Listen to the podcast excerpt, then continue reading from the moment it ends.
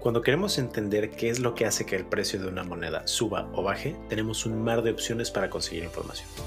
Una de estas es on-chain data, información extraída directamente del blockchain usando el movimiento de millones de direcciones para crear datos y métricas relevantes. El día de hoy, Javier Suárez de la CryptoUni nos acompaña para aclarar cómo usar esta herramienta.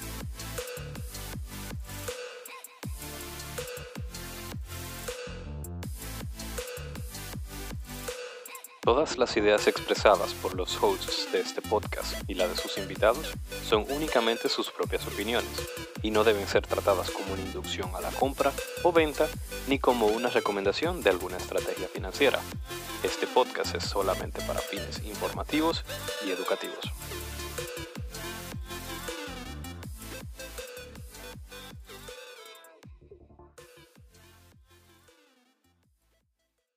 ¿Qué tal queridos amigos del criptoespacio? Bienvenidos una semana más a criptomonedas.do. Muchas gracias por hacernos parte de su inicio de semana. Siempre estamos tratando de traerles información relevante e importante acerca de qué es lo que está pasando en el espacio de las criptomonedas, desde temas de desarrolladores hasta análisis de precio y cualquier cosa de esta naturaleza.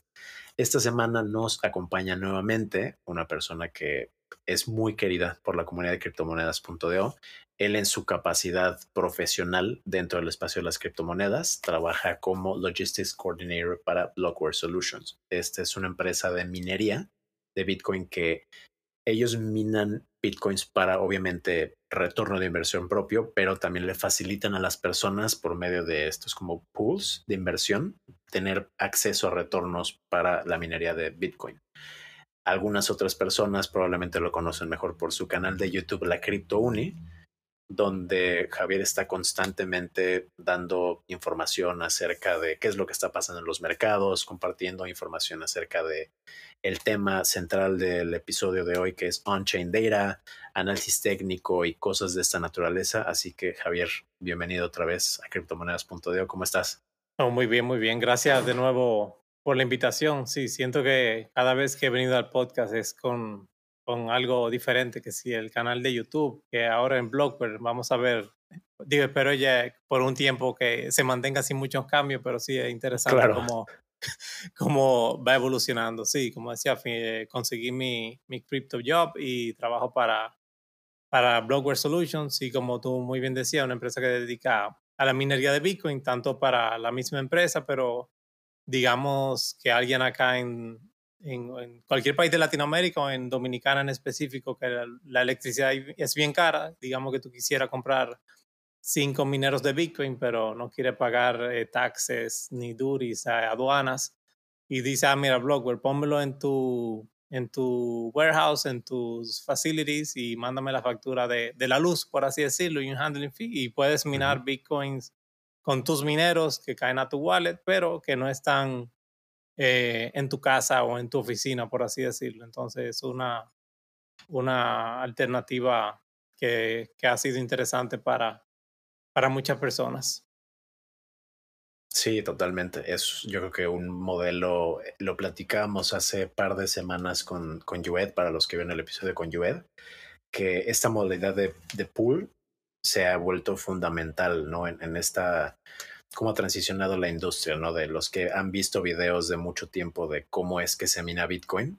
Sí. O sea, habían videos, ¿no? De personas con sus CPUs en el sótano de sus casas y minando decenas o cientos de Bitcoins a la semana, pero esos tiempos desafortunadamente ya no, eso ya no, no existe en el presente y muy pocas personas yo creo que entienden el, lo demandante que puede ser tener una empresa de minería de de Bitcoin específicamente, ¿no? Y, ahora mismo con todo el tema del, del merge de Ethereum, mucho poder computacional también está regresando a como que el papá de las criptomonedas que es, es Bitcoin. Entonces es, es increíble como tú dices, ¿no? La, también la transición que has tenido tú dentro del espacio que me acuerdo cuando hablábamos, no sé, hace un año.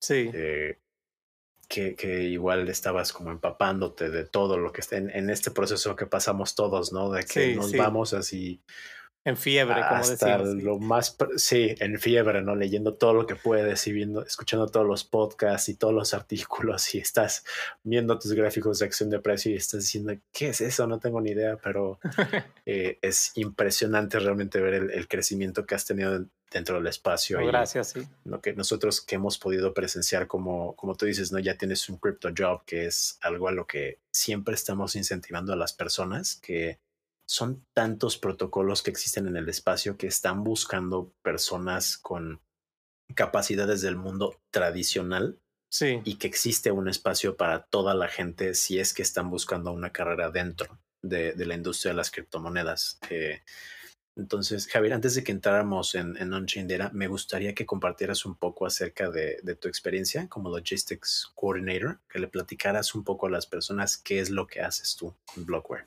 Sí, sí, antes de, yo trabajé un tiempo en, bueno, un tiempo no, siete años en la Embajada de Estados Unidos, pero antes de eso trabajé en empresas de, de, transporte de carga, eh, navieras, consolidadores de carga. Entonces, casualmente yo vi la vacante en Pump Crypto Jobs de que Blockware estaba buscando un Logistics Coordinator que, que, estuviera interesado en cripto. Y cuando yo vi la vacante, yo dije, tú sabes que a veces tú ves vacante y tú dices mira, que no me falta esto, pero lo va a mandar. Yo vi eso y yo dije, wow, pero esto parece mentira. Y yo, como que lo hubiera escrito yo. Y yo dije, wow, eh, eh, aquí es. Y bueno, varios meses después me, me, contrataron, pero ellos estaban buscando alguien que manejara la, la, parte de la logística. Entonces, como, como te contaba lo, lo que hace Blockware eh, de, de, minar, esos equipos, la mayoría se producen en, en Asia, ya sea China, Tailandia, Malasia.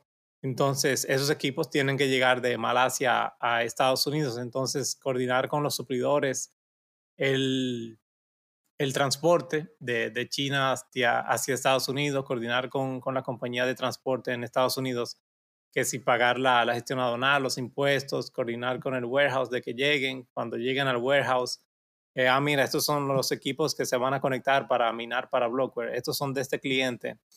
Y, ah, bueno, y otra cosa que hacemos es si un cliente nos quiere comprar los mineros, se lo mandamos a, a su casa o a su oficina también. Entonces, también coordinar con el cliente, llevarle ese minero a, a donde sea. Entonces, la parte de, de que ellos querían, porque ese trabajo lo puede hacer cualquiera que tenga experiencia en logística, pero sin, sin conocer cripto, pero la parte que les interesaba a ellos, que fuera alguien con interés en cripto, porque es porque también hay que aprender un poco la, la parte técnica de que cuando tú le dices a un suplidor en China, ah, mándame 100 mineros de tantos terahash, eh, eh, por ejemplo, dependiendo del suplidor, no son tan, tan, organizados. En vez de mandarte 100 del que tú pediste, te mandan 40 de uno que es un poco mejor, 40 de uno que es un poco mm. peor y 20 del que tú pediste. Entonces, la suma total da lo, lo, que tú pediste, entre comillas. Entonces, es como un... Te dicen, ahí está lo que pediste. sí,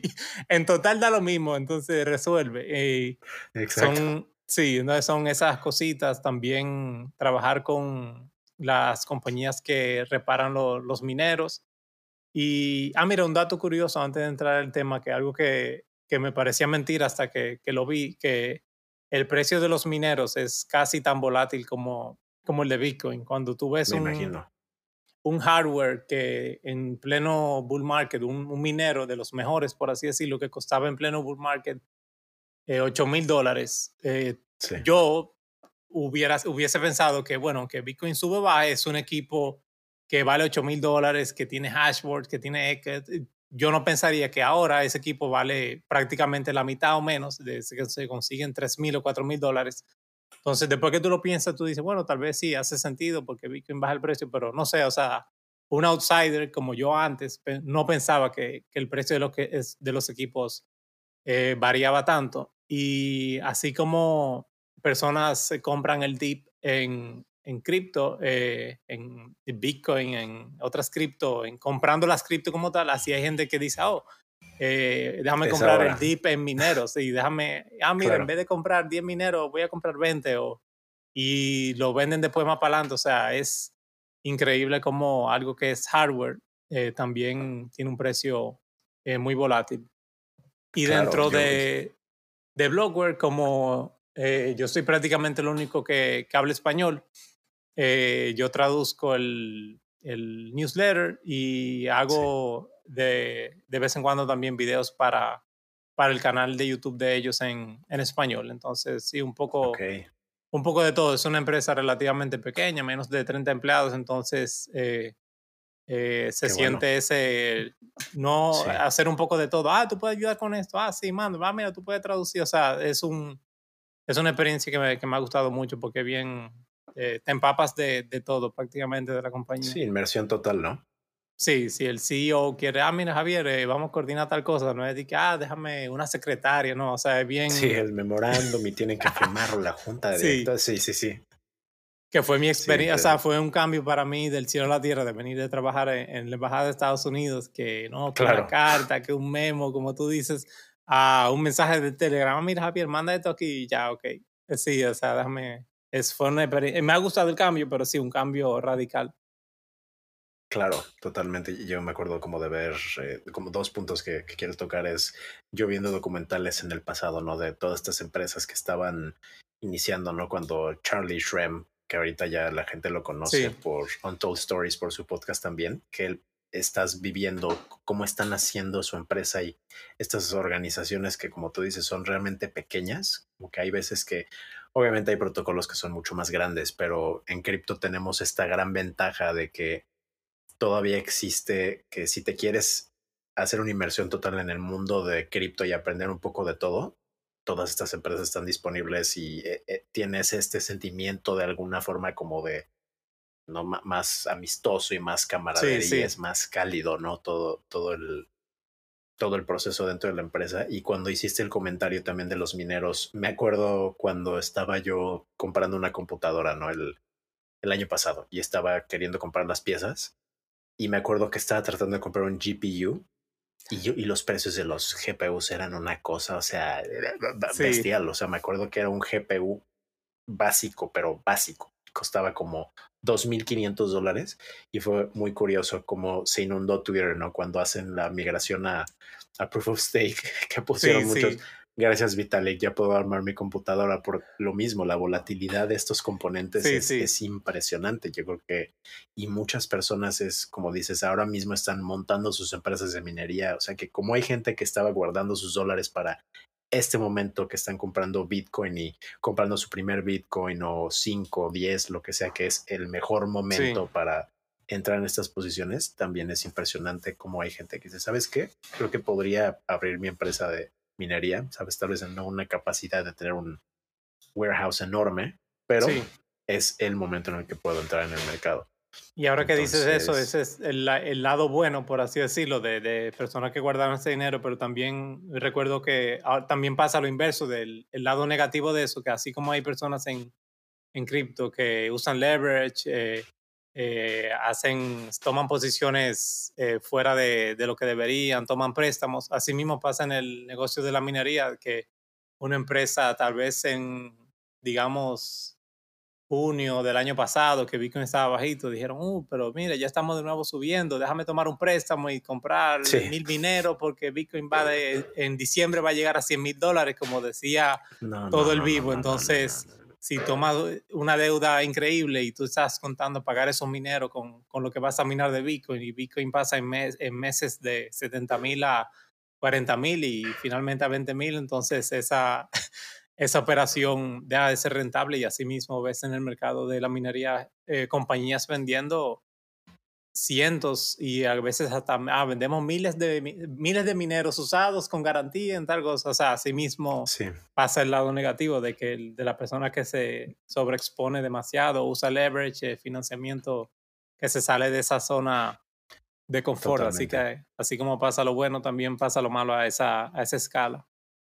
Sí, totalmente. Es como cuando, no sé, los que están metidos en Helium, me acuerdo que hace un año, ¿no? Comprar un minero de Helium era olvídalo. Sí. O sea, tenías que estar, y me acuerdo con los de Minted, cuando estaban sacando su tirada especial de, que creo que eran, no me acuerdo cuántos gigas tenían de RAM, que era, wow, el super minero y que tenías que estar esperando, ¿no? En la computadora, así de... Yo lo intenté dos veces y no pude, sí. Yo lo intenté dos veces también, dos veces y fue imposible. Y es curioso, como dices, ¿no? Ahora ver cómo están poniendo información. Tenemos todos los mineros. Te lo regalan casi, sí. Te lo regalan y sí, con 50% de descuento. Entonces es, para muchas personas, como dices, fue brutal esta caída de, los precios, pero eh, siempre existe una oportunidad en los mercados. Creo que eso es una mentalidad que es importante desarrollar, es que siempre existen oportunidades en el mercado. ¿no? O sea, en vez de pensar, wow, mira cuánta pérdida tengo en mi portafolio, es, ok, ¿cómo puedo maximizar mis ingresos para poder en este momento capitalizar y llenar todos esos bags que tal vez no pude llenar antes porque estaban los precios de locura, ¿no? Y estaba la euforia y la gente estaba vuelta loca porque nos vamos, como dices, nos vamos a 100 mil y entonces siempre existe una oportunidad en los mercados. Totalmente. Sí, así es. Claro, entonces creo que el, el tema central de, de, este episodio no es, es on-chain data y creo que es una va muy relacionado respecto a las cosas de las que estamos hablando, porque yo creo que muchas personas se quedan solamente en análisis técnico. Eh, por lo menos en mi experiencia fue que cuando entro al mercado y quiero entender cómo es que se comportan los precios y todo, me acuerdo, ¿no? Leyendo libros de inversión y empapándome de Elliott Wave y todo, y después fue que llega On-Chain Data. Y al principio decía, ¿qué es eso? ¿No? Y, y de repente ves que es un mar de información respecto a qué es lo que está pasando en cada blockchain en específico. Y creo que la gente muchas veces subestima el, poder de esta información que está ahí a nuestra disposición. Obviamente son servicios que cobran una mensualidad, pero si puedes hablar un poco, Javier, de lo que es on-chain data para los que no saben. Sí, y que tú y yo conversábamos antes de darle a Record lo importante de, de esta parte y que tú, tú mismo decías como en otros mercados, stocks, por ejemplo, la gente eh, mataría por, por esta información que, que, no está disponible porque tú no tienes forma de, de, saber qué Microsoft o qué está haciendo el CEO en este momento. Sí, tal vez si es un public company, tiene que hacer un reporte, pero eso es los earnings y es cada tres meses, pero el on-chain data es eh, básicamente la, la información que que está disponible en el blockchain. Entonces, el, el que sabe un poco de, de esto de cripto y Bitcoin sabe que en el blockchain es transparente, no que necesariamente yo sé, ah, no, mira, Cape fue que hizo esta transferencia, pero tú sí ves los wallets moviéndose y hay compañías que dan servicios eh, pagados, como tú dices, que reúnen esa información. Entonces, pueden, tú puedes ver los exchanges, si está saliendo eh, no solo Bitcoin, cualquier criptomoneda, si está saliendo o entrando de los exchanges, qué están haciendo los wallets, qué están haciendo los wallets que tienen menos de un Bitcoin, qué están haciendo los wallets que tienen más de, de 100 Bitcoin, qué ha pasado cuando Bitcoin está por debajo de este indicador en los últimos bear markets. Entonces, es una cantidad de información que muchas empresas te, te la desmenuzan, porque si tú pudieras tal vez tú mismo tratar de, fajarte, por así decirlo, a buscar esa información, pero compañías como Glassnode incluso tiene un newsletter semanal gratis con muy buena información diciendo qué está pasando el mercado, esos indicadores, y son cosas que uno puede utilizar a su favor. Eh, está el, technical analysis, como tú dices, que lo valoramos mucho en la comunidad el technical análisis es, un, es cuestión de, de, probabilidades, no es magia de que ah, va a pasar esto, pero es más probable que pase tal cosa si estamos viendo esto en la gráfica. Asimismo es el, el on-chain. Eh, por ejemplo, cuando antes del último crash, el on-chain pintaba bastante bien y no se esperaba un bajón tan drástico. Entonces mucha gente hasta hizo haciendo memes, haciendo chistes de, de, de, una persona hablando con un psicólogo y el psicólogo diciéndole, ir on chain data, está con nosotros en la habitación, o sea, como motivo de burla, pero, o sea, no es, no está escrito sobre piedra. Y el, el on-chain data te puede decir una cosa, pero si a los dos días eh, Rusia decide invadir Ucrania eh, o pasa tal cosa con la inflación, son cosas, exacto, no, no hay técnica de análisis o on-chain data que, que valga, aunque sí, tal vez las gráficas se recuperan y sigue la tendencia que tenía, pero en ese momento eh, todo se, se, va a pique, como decimos acá, entonces son cosas que tú puedes utilizar a tu favor, entonces como dicen en, en technical analysis, no, no es siempre no hay que utilizar un indicador, eh, que si tú tienes el MACD, el RSI, pero si a eso tú también le sumas el on-chain, que, ah, que se ve muy positiva la, el, el, price action de Bitcoin cuando eh, este indicador rompió. Eh, estoy viendo el on-chain data y está saliendo Bitcoin de los exchanges. Eh, están acumulando los whales o tal cosa. Entonces son cosas que te sirven para, para tomar decisiones. Y el on-chain data hoy en día es muy enfocado en, en Bitcoin. Claro, puede ser la, cripto número uno, pero se puede aplicar para otras. claro, Glassnode y otras otras empresas se van a enfocar en Bitcoin y Ethereum, pero uno mismo puede hacer su research de, ah, yo quiero ver qué están haciendo los, los 10 wallets más grandes de Atom. Eh, tú también, el on-chain data te puede decir, ah, que ah, cuántas personas están haciendo un stake de, de tal cripto. Entonces, si tú ves que de repente la, eh, digamos, 45 de los 50 wallets más grandes están haciendo un stake de, de una gran parte de, de, de, sus holdings, como tú dices, corre, corre por tu vida, porque eh, no necesariamente, pero, probablemente ellos sepan algo que, que, tú no sabes. Entonces son, Exacto. son muchas cosas que, que puedes utilizar a tu favor. Totalmente, sí, como dices, es una mezcla de, de indicadores y es no o sea, por más positivo o, como, uy, tengo esperanza de que esto pase, a fin de cuentas son cosas que estamos viendo, ¿no? Que se pueden ver en, blanco y negro y como dices, aunque no es definitivo, porque cualquier cosa puede pasar. El otro día estaba platicando con un amigo que él es un, es un CFA, es una certificación que es un Chartered Financial Advisor, que es una de las certificaciones en el mundo de las finanzas más difíciles de conseguir y ellos se enfocan mucho en como aspectos hasta psicológicos. inclusive hay un, hay un libro que se llama La psicología del dinero de, no recuerdo ahora mismo el, el autor, Morgan Housel me parece que es el autor. Ah, sí, sí, y justamente, ese libro, sí. Excelente, porque él se enfoca en que a fin de cuentas todos somos humanos, ¿no? Y es la psicología de cómo la psicología impacta los mercados Sí. Y creo que también estos indicadores nos pueden ayudar a entender cómo es la psicología de, de los mercados, ¿no? Es como ver Elliot Wave y es una de las cosas que él te especifica en el libro, cómo cada ola tiene una personalidad, ¿no? Que eh, generalmente las olas tres dentro de un macro impulse wave es cuando es una época de prosperidad inmensa y la gente está en una euforia total y es impresionante no ver cómo esta psicología del, del dinero se refleja en todos estos instrumentos de los que estamos hablando. Entonces, Es, es brutal. Y me parece que tienes varios gráficos, ¿no? Que, que vamos a enseñar el día de hoy.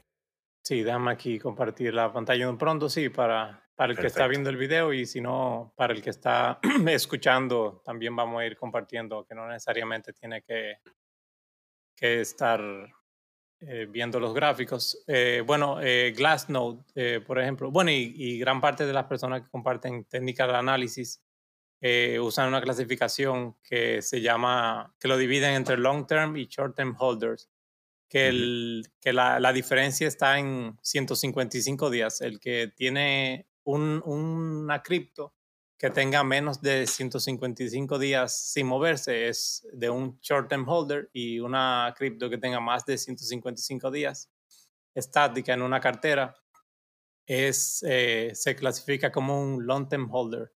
Entonces, eh, mira esta gráfica, es súper interesante de cómo eh, los long-term holders se, se comportan en, en, en, el mercado. En gris está el, el, precio de Bitcoin y el, en verde el, la cantidad de holdings en manos de los long-term holders. holders. Sí. Entonces, si cuando el precio de Bitcoin está bajando, los holdings de los long-term long -term holders está aumentando. ¿Qué quiere decir? Que esas personas en momentos como el que estamos ahora mismo están comprando. Son personas con, con, convicción en, en cripto y en, en, este caso Bitcoin. Si viene, por ejemplo, aquí en, en este bear market, el, está aumentando. Aquí en el bear market del 2018, tan pronto empieza, comienza a aumentar los holdings de los short-term holders. Y acá también lo mismo. Entonces, ¿qué pasa en lo contrario? Cuando tenemos esta eh, corrida alcista aquí bien marcada, mira, si, si te fijas cuando, el, cuando e, esta corrida alcista en el 2017 llegó al all-time high del último bull run, que la gente ya tal vez tuvo, dijo, bueno, ya creo que vamos a tener nuevo all-time high, el long-term holder comienza a tomar profit y a vender poco a poco hasta, hasta que se termina ese bull market. Y lo mismo pasó acá en, en, en el 2021, que comienzan a, a vender en, en alza, en la alza de precio. Entonces, así mismo como uno ve personas que holdean sus Bitcoin hasta siempre. Bueno, muchas personas hacen trading o quizás uno cuando oye trading uno piensa que es solamente corto plazo, pero personas pueden tomar posiciones de, de, meses o años. El que compró aquí en el 2015 puede estar esperando ese bull run de en cuatro o cinco años, que hasta ahora los bull runs han estado marcando por los halving de Bitcoin y y yo no creo que de esta vez tengamos que esperar tanto, pero asimismo ahora mucha gente en el 2022 podría estar diciendo, bueno, worst case scenario, me toca esperar el 2024, 2025, el próximo halving de Bitcoin y son personas que toman posiciones ahora para vender en, en unos años. Entonces, y aquí se ve en claro cómo cambia en la posición del long term holder. En, Aquí cuando tenemos la corrida alcista en, del 2018, el, cómo comienzan a vender tan pronto tenemos ese, ese bull run marcado. Y aquí, aquí el, lo que veíamos en el slide anterior, ahora se me olvidó marcarlo aquí en, en este, aquí cuando en el 2020, finales de 2020, principios del 2021, que Bitcoin rompe el all time high de, de 20 mil dólares, ahí también la gente, esos long term holders, dice, bueno, empezó el bull run, déjame comenzar a, hacer eh, DCA out, como diría, a tomar profit poco a poco, no necesariamente van a vender todos sus holdings de una.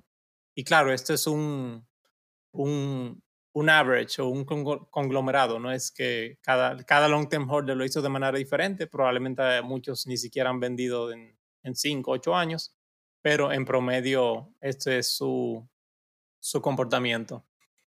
Por el otro lado, eh, los short-term holders, entonces de nuevo, que son los short-term holders los que tienen menos de 55 días. Eh, esa de Bitcoin tiene menos de 155 días en ese wallet. Entonces, si nos vamos al caso del, del 2007-2018, ¿qué hacen? Al contrario de los long-term holders. Eh, aquí tenemos la corrida alcista y comienzan eh, si te fijas aquí, justo cuando rompió el all-time high del ciclo anterior, es que prácticamente comienzan a comprar como, como cosa loca. Entonces ahí es que comienzan los artículos de, en CNN, en los periódicos locales, eh, todo el mundo hablando de cripto, eh, el FOMO y aquí...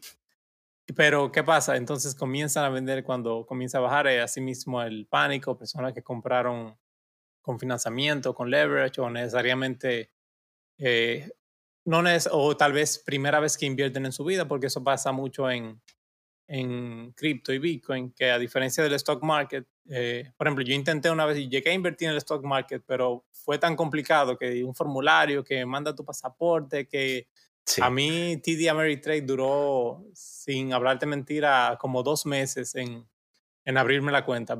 A diferencia de cripto, que alguien te habla de Bitcoin, acá en pleno bull run a finales de 2017 y tú dices, ah, baja, baja tal, tal exchange, FTX, compre, ya, ya tú, ya tú eres un inversionista y viste que tu Bitcoin pasó de, de 5 mil a 15 mil dólares y bueno, ya tú eres el... Eres un genio. El, el amo y señor de, de las inversiones. Entonces, así mismo cuando baja, eh, ese, ese sentimiento es lo opuesto y bueno, así mismo vende el, el short term holder. Y tenemos aquí lo mismo el, el año pasado con el 2021. Mira, muy interesante cómo el último, que sería un caso, es un caso de estudio y muchas personas tienen diferentes opiniones, como en el último all-time high no hay tanto movimiento por parte de los short-term holders. Eh, muchas personas dicen que, que ese all-time high de noviembre es más leverage que otra cosa, pero bueno, eh, muy interesante cómo en, en noviembre no se ve ese comportamiento usual en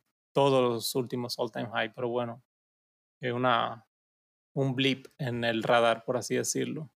Sí, mucha gente que usa análisis técnico justamente es lo que estaban comentando, ¿no? Que, que ese último pico que tuvimos del, de esa fase de locura de la gente que decía nos vamos a ir a 100 mil, que, que fue extraño realmente, ¿no? O sea, la cantidad de apalancamiento que había en los mercados era impresionante, porque como tú dices, los long-term holders, ellos tienen un, un, horizonte de tiempo completamente diferente, y los short-term holders es como tengo que capitalizar ahora. Y si me están ofreciendo un 50x de apalancamiento o 100x, que, que, antes era, era brutal, o sea, yo me acuerdo antes, ahora ya hay un poco más de control respecto a eso, pero antes los apalancamientos que podía conseguir una persona para entrar en una posición era un demonial, o sea, era, era sí, sí. el, el cálculo de riesgo era una locura.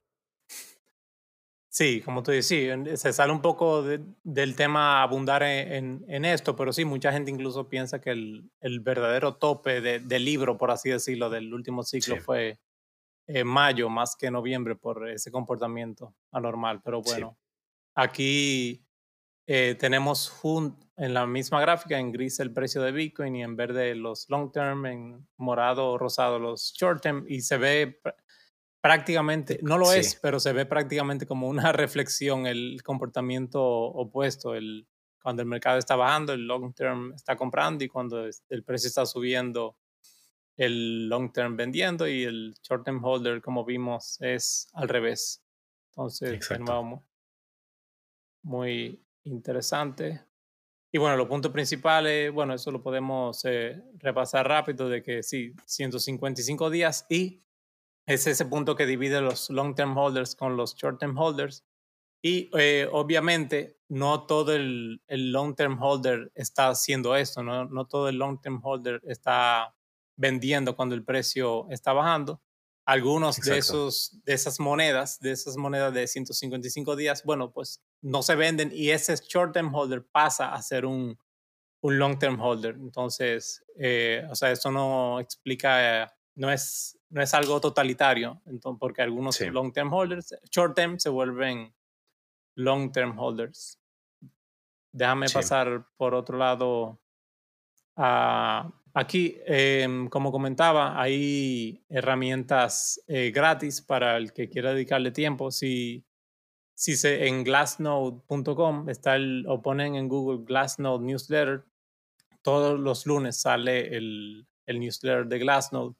Y yo recomiendo que aunque tal vez no lo entiendan al 100%, se acostumbren a, a verla. Y son datos muy interesantes. Acá, por ejemplo, cuánto ha bajado Bitcoin desde los topes, eh, desde su all-time high hasta en los bear markets, son muchos indicadores que sí, tal vez uno no lo domina todo, pero te acostumbras a verlos, al igual que el, análisis técnico. Em, como, como dice Wolf, de si tú ves charts por muchas horas durante la semana, pues se vuelve más second nature lo que haces. Entonces, sí, si tú ves este chart por durante tres semanas, y no entiendes, tal vez a la cuarta digan, mm, déjame buscar en Google qué quiere decir tal término. Y bueno, y lo que antes parecía eh, otro idioma se vuelve algo eh, mucho más sencillo.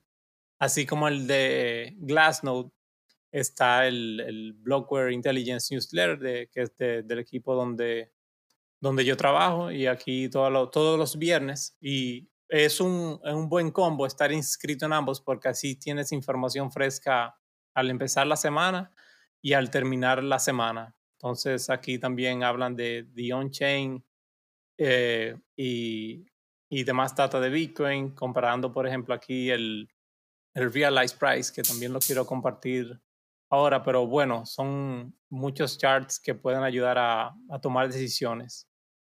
Sí, totalmente. Yo creo que mientras más herramientas, ¿no? Y también siendo objetivo, ¿no? Muchas veces puede que, como tú dices, cuando eres nuevo, es abrumador. A veces la cantidad de información y sientes que tienes que aprenderlo todo ya, pero es exactamente como dice Javier, es importante que lo tomen simplemente como voy a ir empapándome de estos charts, voy a ir, no sé, esta semana le voy a dedicar, eh, no sé, una hora diaria a entender cómo funciona este indicador.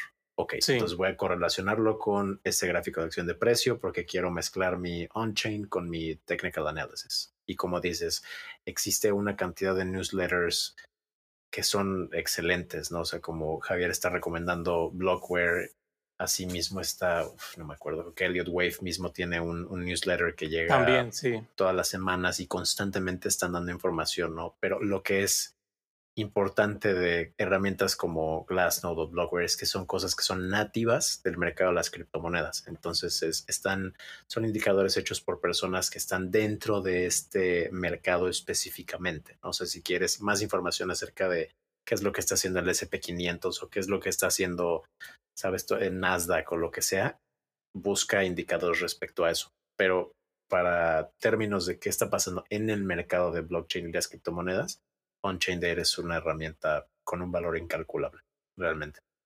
Sí, es que, y es una industria joven, como tú dices, no puedes eh, depender de, de, la mainstream media, de, de, CNN o de Nasdaq o de Yahoo Finance para estar al día. Porque Exacto. Por lo menos... No, no puedes estar siguiendo a Kramer para ver qué es lo que va a pasar. ah, sí, hay que hacer lo opuesto que diga él.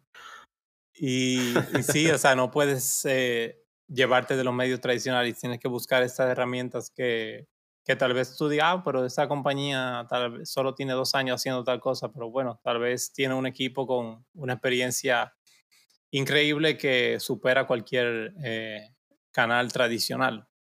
Por ejemplo, un, un, indicador que yo escuchaba mucho y, y al principio no entendía era el, el Realized Price, que es eh, en español es el costo de todas las monedas, de todas las bitcoins al precio que fueron, el, precio de todas las bitcoins a, que fueron compradas divididas entre todos los bitcoins que hay en circulación. Entonces, eso te da una idea de, mm, ¿qué diría? El, bueno, el precio realizado sería en español, pero como una base del costo real que hay en el mercado. Si para el que puede ver la gráfica, el, el realized price se aleja, eh, el Bitcoin price se aleja del realized price en los bull markets porque la mayoría de la gente está en profit eh, o una buena parte. Por ejemplo, cuando hay un all time high, eh, todo el mundo que ha comprado Bitcoin está en profit porque es el precio más alto que ha estado en la historia. A diferencia de cuando estamos en un bear market, hay gente en pérdida. Por ejemplo, en, viendo un ejemplo rápido, en diciembre del 2017, el realized price, que digamos era el costo promedio de Bitcoin para todos los compradores, era casi 5 mil dólares. Y el precio de Bitcoin en ese momento era de 13 mil dólares. Entonces, una gran parte de, de, las personas que compraron Bitcoin tenían un profit de, de miles de dólares. En cambio, si nos vamos al, a la parte más crítica del bear market, el, el, precio de Bitcoin estaba por debajo de ese, de ese promedio, de ese realized price por 500 dólares. Entonces, ese indicador, si para el que no está viendo la gráfica, el, el precio de Bitcoin por debajo del realized price no ha durado mucho. Incluso en el, en el 2014 estuvo algunos meses por debajo, en el 2018 estuvo como cinco meses el precio de Bitcoin por debajo del realized price. Luego con el COVID estuvo algunos días, pero es un indicador que la gente puede decir, bueno, cuando el Bitcoin baja del realized price, eh, podría estamos, podríamos estar cerca del, del bottom de un bear market. Sí, y ahora mismo estamos en, en de Bitcoin está por el precio está por debajo del realized price, entonces sí hay mucha gente en, en, en pérdida. Entonces es otro, otro indicador. Eh, uno que usa mucho eh, Blockware y Glassnode es el Mayer Multiple, que es, eh, es, una relación del precio de Bitcoin con el 200-day moving average. Entonces, eh, para los que no están viendo la gráfica, ese indicador prácticamente ha dado al dedillo con el bottom de los de los bear markets. Aquí en, el en el 2019, cuando el, el Mayer Multiple llegó a, a dicho monto, eh, fue el bottom del, del bear market del 2018-2019. También, bueno, cuando el COVID crash, también ese indicador eh, flasheó, por así decirlo. Y hace unas semanas, déjame ver si lo encuentro eh, rápido, que bueno, como decían el, deja ver, acá, como decían en el, en el Blogware Solutions, en el newsletter, aquí está también, eh, como decían, eh, gritando que Bitcoin es una buena compra ahora mismo. De nuevo, eh, no, es consejo financiero, no es diciendo que eso va a pasar así, tal cual, pero son cosas cuando tú tienes tal indicador diciendo una cosa, el mismo diciéndote otra, o algo similar, el, el technical analysis diciéndote eso. Entonces, cuando tú sumas de, de nueve cosas y, y, te, y, ocho te dicen lo mismo, tú, bueno, tú le das más peso que si fueran tres. Entonces, son cosas que, que va sumando. Otra que, que, le da mucha importancia es el, el porcentaje de, de, Bitcoin en profit que está conectado al, al realized price pero aquí, por ejemplo, eh, esta, esta, página es muy buena eh, de Twitter, On-Chain College. El handle es así mismo, todo, todo pegado, que cuando, eh, si ven acá, en el pico de los bull markets, como, como decíamos, claro, el, casi todo el porcentaje de Bitcoin o más del 90% está en profit, porque si estamos rompiendo all-time highs, como se hizo, por ejemplo, acá en, en la primera mitad del, del 2021, que fueron esos como cuatro picos. Obviamente en esos tiempos la mayoría de las personas estaban en, en profit, excepto esa persona que compraba el, el mismo top y luego que tenía un retracement, bueno, ya esas personas no estaban en profit. Pero aquí el de On-Chain College indica como cuando el, el porcentaje de, de, Bitcoin en profit baja del 50%, es decir, que menos del 50% de las personas, de los Bitcoin comprados están en profit, como indica cerca de un bottom. Y aquí lo tenemos de nuevo en el diciembre, marzo, perdón, diciembre, enero 2018-2019, que igual que el Mayor Multiple que veíamos anterior, eh, de nuevo con el COVID crash y de nuevo en en tiempo reciente. Esta gráfica fue del 6 de septiembre. Y bueno, tampoco está tan bajo como en otros bear markets, pero también los porcentajes han sido menores cada vez. Aquí un, digamos, un 38%, aquí tal vez 40%, aquí 46%, ahora en 48%. No quiere decir que no baje más de ahí, pero son comportamientos que que uno va viendo, incluso aquí en, en páginas eh, estaban poniendo artículos de, ah, que, que el porcentaje en junio de, de, del porcentaje de Bitcoin en, en profit, que estaba llegando a, a porcentajes similares a los de un bottom, son realmente porque le, le dan seguimiento. Entonces, exacto asimismo como en technical análisis, eh, que cuando muchas personas están viendo un patrón o los, mismos Elliott Waves, puede indicar la psicología o el comportamiento de, de los humanos. Asimismo, muchas personas dándole seguimiento a un mismo indicador, eh, pasa lo mismo. O sea, el, el technical análisis eh, no es magia, es más bien un es como un resumen de la psicología humana, por así decirlo, y el, y el on-chain análisis, aunque es algo totalmente objetivo, porque es data del blockchain, pero como la interpretas y los indicadores que las personas y instituciones le dan seguimiento, forman parte de esa psicología en masa. Y otra que comentábamos al principio, también de cualquier cripto puedes buscar eh, cómo está comportándose los exchanges, qué tanta cripto está saliendo o entrando a los exchanges. Muchas veces, miren, por ejemplo, en el, mucho cripto y mucha Bitcoin salió de los exchanges en junio, julio del 2022 y no necesariamente indicó un aumento en el precio como las veces anteriores. Porque, ¿qué pasa? Cuando Bitcoin sale de, de los exchanges, quiere decir que la gente no tiene intención de vender, usualmente lo pasa a su hardware wallet o otro tipo de cold storage para durar meses o años. Y ven acá Exacto. en rojo, quiere decir que está saliendo Bitcoin de los exchanges, pero el price action atrás es totalmente positivo. Aquí como, em, bueno, lo decía creo que el artículo, pero bueno, ¿qué pasó aquí? Que salió Bitcoin de los exchanges y el precio no fue tan positivo, pero bueno, que con las lecciones eh, duras que tuvo la gente con el tema de Celsius y otro tipo de, de instituciones que tú le dejabas tu, tus Bitcoin y por un interés, pero como ya vemos son eh, empresas que han quebrado, que se han ido a pique con tus criptomonedas, entonces las personas comenzaron a, a educarse y a sacar sus criptos de los exchanges no necesariamente porque una presión de compra altísima para sacar a los exchanges, sino porque mucha gente lo tenía en exchanges. Ah, no, es muy raro que pase algo, es muy raro que pase algo. Exacto. Pero Ay, que, no, eso, eso no pasa nunca. pero cuando tú ves amigos o, tú mismo que pierdes dos mil dólares o pierdes... Que, pum, que me están haciendo margin call y que me van a liquidar, ¿no? Sí, que tienes 50 Litecoins que no puedes recuperar de Celsius, entonces la gente dice, mm, déjame sacar los exchanges porque ya eh, es algo real. Entonces, Totalmente.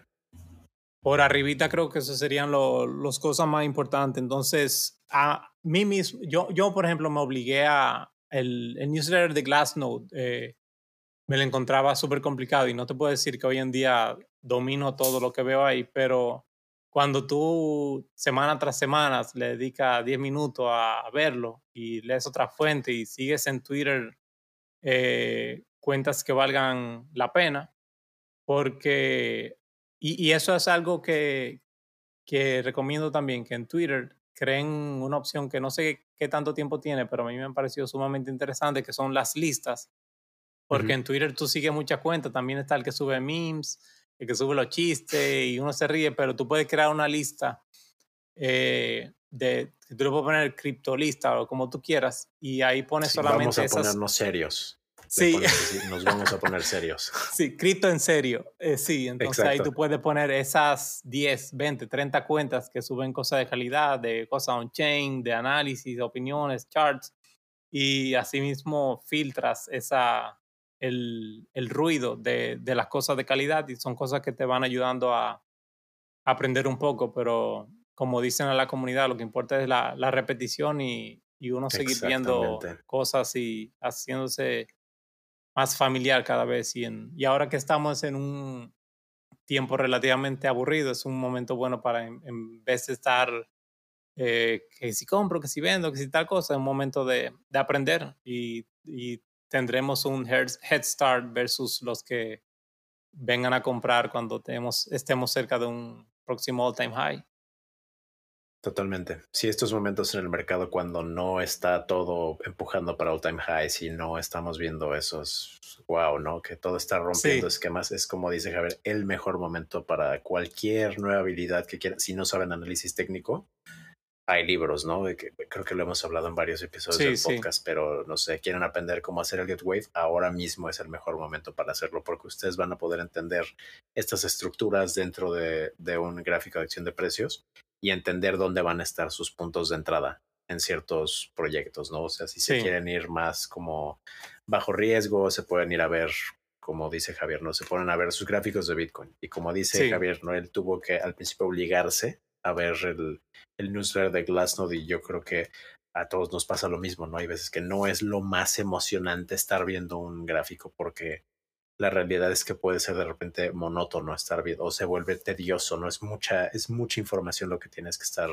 analizando, pero como dice Javier, creemos que es el mejor momento para invertir energía en nosotros mismos para que cuando lleguen esos super pumps y que todo se va a all time high, pudimos posicionarnos de la mejor manera y realmente aprovechamos ese tiempo en el que todo estaba callado y no había nada de ruido para realmente aprovechar después, ¿no? Y cambiar de ser un short term holder que dices, no, pero ¿qué está pasando? Y, y vamos arriba, vamos abajo, y te mejor ya métete en este mindset de long term holder, ¿no? Ver horizontes de tiempo mucho más prolongados y si quieres con un porcentaje de tu portafolio, como otra vez, no es consejo financiero, pero si quieres después con, una con un porcentaje de tu portafolio decir, este es mi trading bag, pero también entender cuáles son tus horizontes de cuánto estás dispuesto a esperar para un trade. Como dice Javier, no es que estés entrando y saliendo de de una posición, porque ese es el romance, ¿no? De los mercados, que la gente piensa que, que, vas a ser un day trader y vas a hacer miles de dólares todos los días, pero la realidad es que hay veces que hasta cuando estás haciendo un trade, tienes que estar viendo un chart por dos semanas, un mes, dos meses, porque ya como ya invertiste tiempo en entender cómo se comporta un gráfico de acción de precio, dónde están las resistencias, soportes, o estás viendo on-chain data, estás observando todas estas cosas, ya tienes una idea de cómo prolongar ¿no? tus horizontes de tiempo y también quitarte esta idea de la gratificación instantánea y entender que si realmente eres disciplinado, eres constante y estás estudiando y fortaleciendo tu mente para estos momentos, el resultado a largo plazo va a ser mucho más positivo de lo que podrías tener en enamorándote de esta idea de que vas a ser un day trader y que te vas a volver millonario en una semana. ¿no? Que es la, es la perspectiva. Entonces, sí, suena muy bonito, para la realidad. Sí, es la realidad, es, es totalmente la realidad. Entonces, Javier, muchísimas gracias por venir a compartir esta información con, con, todos nosotros. Otra vez, las personas que no están empapadas de on-chain, ya vieron que repetimos, yo creo que el, el Glassnode, repetimos ese nombre, no sé, 20, 30 veces en este episodio. Sí. Pero realmente es una excelente herramienta. No nos están patrocinando. Nos encantaría eventualmente que nos patrocinara Glassnode porque es una herramienta que todos usamos. Sí. Eh, entonces, suscríbanse al newsletter, empiecen a leer, suscríbanse al newsletter de, de Blockware para que entiendan y tengan más herramientas. Sigan a Javier también, vean sus videos en la CryptoUni. Como les digo, él siempre está subiendo contenido de calidad para que se empapen de qué es lo que está pasando en los mercados y, y por supuesto son herramientas muy valiosas. Y Javier, antes de que cerremos la entrevista, me gustaría hacerte las preguntas más importantes que todo el mundo quiere saber. Está muy es muy importante, ¿no? Lo de launching data, pero hay cosas en esta vida que son más importantes. Entonces, Javier, me gustaría saber cuál fue tu primera cripto. Me regalaron Bitcoin, sí. Te regalaron Bitcoin, súper. 30 dólares de Bitcoin, pero luego compré, que con una me voy a sentir bien y con otra más o menos, y, que compré Atom y Cardano. Muy bien. Muy bien, sí, no, no se puede estar bien todo el tiempo, no pasa nada. Menos al eh, principio. Menos al principio, exactamente. Eh, Javier, ¿cuál es tu cerveza favorita? Eh, Bed of Nails de Highwire. Bed of Nails. Oh, wow, nunca la he probado. Muy buena, sí. La voy a tener que probar. Una Brown Ale. Javier, ¿cuál? Una Brown Ale. Me gustan las Brown Nails. Yo soy más de IPA, pero ah, como que me gusta probar de todo, realmente. Así que voy a anotar eso y la voy a probar. A ver, ¿cuál es tu hobby favorito? Correr, sí. El running, sí. Sí, para los que no saben, Javier tiene muchos kilómetros abajo de las plantas de sus pies. muchos kilómetros. Sí. Eh, Javier, ¿cuál es tu libro favorito? Mm, Free Body Problem, de un libro de ciencia ficción. Ok. Wow, nunca lo había escuchado. Lo voy a tener que buscar sí, yo en, la pandemia estaba, estaba buscando algo que me pudiera desconectar y busqué el libro de ciencia y sí, un libro que es una locura, si busca siquiera un resumen o algo, pero después lo podemos conversar, pero muy interesante. Sí, lo voy a tener que leer ahora. Eh, Javier, si pudieras elegir un superpoder entre ser invisible y volar, ¿cuál elegirías y por qué? Concho. Volar diría yo, sí, porque soy, odio el, el tránsito y sí. era muy fácil para transportarme de un lugar a otro y lo de invisible no le encuentro muchas aplicaciones legales, por así decirlo. Exactamente, sí, y ya tenemos on-chain data, así que ya no hay necesidad de infiltrarnos, ¿no? En, sí, sí. en headquarters corporativos. Eh, y Javier, por último, ¿cuál estimas que sea el valor de Bitcoin en dos años? Dos años, eh, 80 mil dólares. 80 mil dólares. Sí. Sí, ese es un buen, es un buen número. Realmente yo creo con, como, como dices, ¿no? Con los halvings y como cada ciclo se está comportando un poco más diferente, existe ya un poco más de madurez en los mercados, me parece un buen número. Vamos a tener que anotar las respuestas de todo. Sí. Y el que le atine, dentro de dos años le vamos a, no sé, regalar, por lo menos un helado le vamos a regalar. Así que ya sabes que sigan. Sí, te vamos a anotar y potencialmente te puedes ganar un helado dentro de dos años. Eh, Javier, muchísimas gracias otra vez por venir y compartir tu conocimiento con toda la comunidad. Otra vez, sigan a Javier, sigan la Crypto Uni, sigan Blockware, sigan Glassnode y sigan estudiando y sigan disciplinando sus mentes para entender y tener las mejores herramientas para navegar los mercados de la mejor manera. Javier, muchísimas gracias. Muchas gracias, un placer, de verdad. Sigan haciendo este trabajo. Muchísimas gracias.